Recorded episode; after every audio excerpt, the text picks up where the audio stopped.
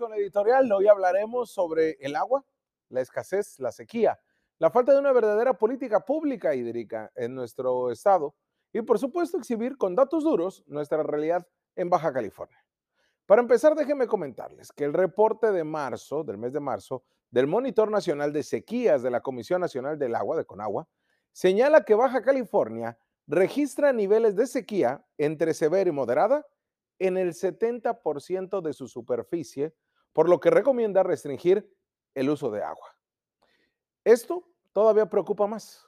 Cuando ya le habíamos comentado a principios de año que debido a la sequía y al pronóstico negativo de los niveles de agua del lago Mead, ubicado entre Nevada y Arizona en Estados Unidos, la Comisión Internacional de Límites de Agua, la SILA, acordó reducir a partir del 1 de enero el 6.8% de la entrega de agua que le corresponde a México procedente del río Colorado, que es nuestra principal fuente de abastecimiento de las ciudades en Baja California y de los valles de Mexicali, así como de San Luis Río Colorado en Sonora. En el último informe de Conagua, que le mostraremos unas gráficas a continuación, que fue publicado el 15 de marzo de este año, es el último reporte, ahí puede usted observar bien. El Conagua, el encargado de la política hídrica del país, reporta una sequía severa, sequía severa en el 36.9% del territorio de Baja California, lo que implica instrumentar restricciones en el uso y manejo del agua, en particularmente en los municipios de Mexicali y de Ensenada. Sí, usted que me escucha y ve en Canal 4 y también usted que me escucha y ve en Canal 23. En el primer trimestre del 2022, se incrementaron los niveles de sequía severa en 3.4 puntos porcentuales. La sequía severa no solamente es un tema exclusivo de falta de agua, sino que también representa probables pérdidas en cultivos o pastos y alto riesgo de incendios, además que es común la escasez de agua, por lo que deben de imponer restricciones en el uso de la misma. Ahí usted puede ver el número de municipios con sequías hasta el 15 de marzo del 2022 lo cual es el último reporte de Conagua. Baja California nos plantea con sequías eh, severa y moderada, en tres municipios y dos con sequía severa, ya le decían Mexicali y en Ensenada. Este reporte del Monitor de Sequía de América del Norte y el Monitor Nacional de Sequías. En tanto, la clasificación de la intensidad de la sequía precisa que los municipios de Tijuana, Tecate y Playas de Rosarito reportan una sequía moderada equivalente al 33.9% de la superficie de la entidad. Presenta algunos daños en sus cultivos y pastos, por lo que se sugiere una restricción voluntaria.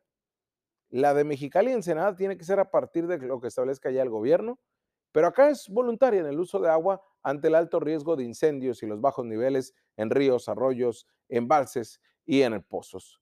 El informe advierte que solamente el 17.9%, 18% de la superficie en Baja California presenta una condición anormalmente a seco, que es casi nulo la parte de la sequía. Refiere un estado previo o final de una sequía. Al inicio por la sequedad o corto plazo que pueden ocasionar el retraso en la siembra, un crecimiento ilimitado de cultivos o pastos y el riesgo de incendio. Cuando se trata del final de la sequía, persiste el déficit de agua y ni la recuperación total de los cultivos y pastos se puede dar. De esta superficie territorial que tenemos en Baja California, no presenta afectación por sequía solamente el 11% de nuestro territorio. Sí, no hay sequía en el 11% del territorio en Baja California. Y eso es preocupante. El reporte que corresponde, le digo, al 15 de marzo de este año, se basa en la obtención e interpretación cuantificada de las condiciones de déficit o exceso de precipitaciones, el grado de estrés de la vegetación, la humedad del suelo mediante un hidrológico de una capa, la anomalía de la temperatura media y el porcentaje de disponibilidad de agua en las presas del país, así como en la aportación que hacen expertos locales. Todo esto es un análisis científico, cuantificable. Son los datos duros, los de de veras.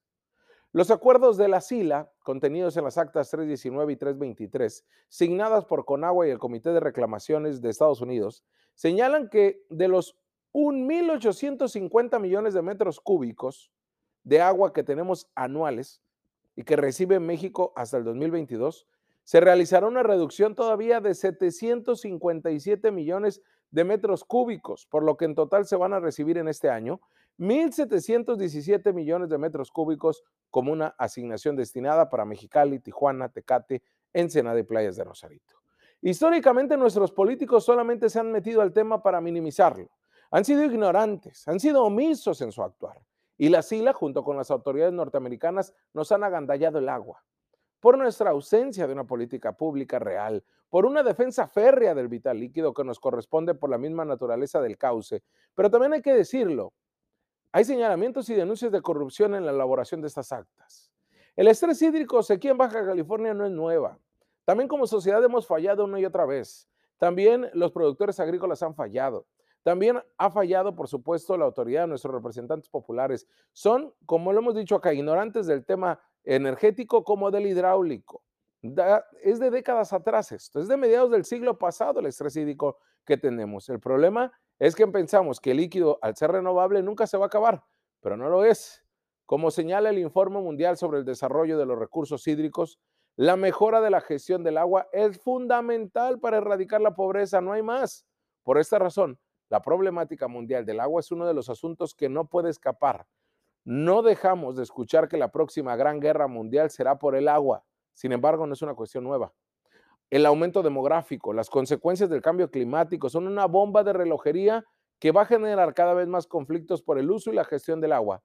Según diversos estudios sobre la temática, dichos enfrentamientos van a crecer un 75 y 95% de aquí a un siglo. La realidad es que no tenemos agua. La realidad es que hay sequía. La realidad es que no escuchamos a nadie hablar del tema. Y hablo a nadie, hablo de los, de los que nos gobiernan, porque los especialistas y las organizaciones de la sociedad civil siempre lo han hecho. Continuamos.